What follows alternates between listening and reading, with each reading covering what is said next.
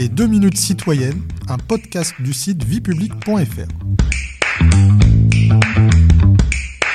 Bonjour à tous, je suis Guillemette, rédactrice pour le site viepublic.fr et je vais aujourd'hui vous expliquer quels sont les différents moyens d'action des syndicats en France. Tout d'abord, rappelons que les syndicats sont des groupements de personnes dont le but est de représenter les travailleurs à l'échelle nationale ou de leur entreprise afin de défendre et de préserver leurs intérêts. Les délégués syndicaux, c'est-à-dire les personnes désignées par le syndicat représentatif, siègent dans les organismes paritaires qui réunissent les représentants des salariés et des employeurs et participent aux négociations.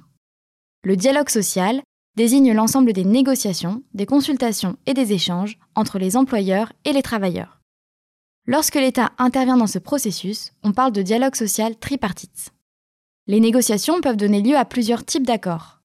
Accord national interprofessionnel, convention et accord collectif de branche, qui regroupent les entreprises d'un même secteur d'activité, accord professionnel ou interprofessionnel, qui ne concerne qu'une catégorie professionnelle, par exemple les médecins ou les intermittents du spectacle, et enfin, accord d'entreprise.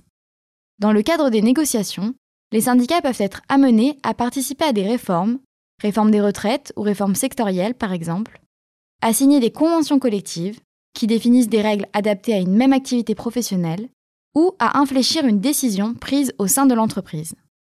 Les syndicats informent les salariés de leur action et de l'avancée des négociations. Pour cela, ils disposent de moyens de communication tels que l'affichage ou la distribution de tracts. D'autres moyens dépendent de la taille de l'entreprise. Par exemple, la mise à disposition d'un local pour chaque syndicat est obligatoire dans les entreprises d'au moins 1000 salariés. Quels sont les modes d'action en cas de conflit? En cas d'absence ou d'échec des négociations, le syndicat peut engager des actions de protestation. La grève est un mode d'action traditionnel des syndicats. Le droit de grève, établi par la loi de 1864, est reconnu par la Constitution. Ce droit est cependant limité. Certaines catégories de personnel n'ont pas le droit de faire grève, militaires, policiers, magistrats. D'autres ont un droit de grève limité car le secteur dans lequel ils exercent est astreint à un service minimum. Contrôleur aérien, employé de l'audiovisuel public, personnel hospitalier. La grève peut s'accompagner d'une manifestation destinée à affirmer une opposition, voire engager un rapport de force avec le gouvernement. La liberté de manifestation est également un droit fondamental. Des manifestations peuvent aussi avoir lieu hors des périodes de grève, comme le défilé traditionnel du 1er mai, fête du travail, au cours de laquelle les grandes organisations syndicales font connaître leurs revendications.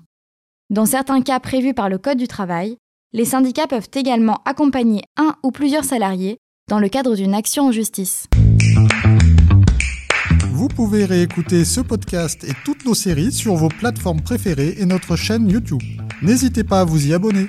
Et pour en savoir plus, rendez-vous sur notre site internet viepublic.fr et nos réseaux sociaux. On se retrouve très bientôt. Au revoir à tous.